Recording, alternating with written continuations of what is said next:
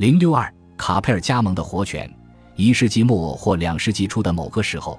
有人曾去威尔士西北部偏远的沼泽地区旅行。这个地方今天被称为卡佩尔加盟。他们随身带着一件大而重、装饰华丽的铁制炉具，上面是有公牛头图案，很有可能是用来在烤叉上烤肉的，或者只是用来挡风、保护炉火的。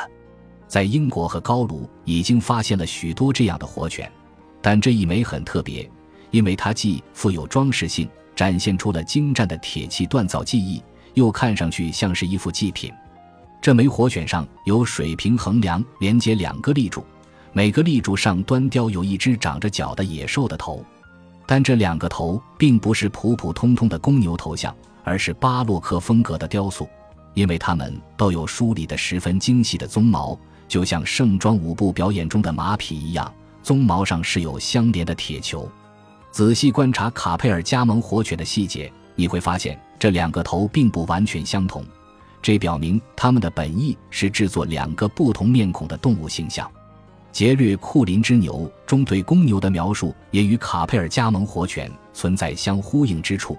因为这些魔法公牛也长有鬃毛，并且也是从异世界召唤出来的灵异生物。我们并不能确定卡佩尔加盟活犬是否被使用过。但他的生命有自己的开端和终结，因为他的一生在被人有意放在泥沼中的时候就结束了。每个牛头上都被压上了一块大石头，就像古代人类的泥沼埋葬一样。活犬是一件非常珍贵和特别的物品。一个现代威尔士铁匠曾试图复制这个物件，他估计一个铁匠要花费三年时间才能将其造出来。鉴于这些活犬必然是成对使用的，其中凝聚的人力资源价值肯定颇为惊人。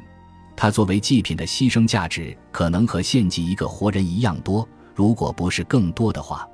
公牛怪异的天性，加上它们的鬃毛，会令它们具有更强的召唤灵异生物的能力。本集播放完毕，感谢您的收听，喜欢请订阅加关注，主页有更多精彩内容。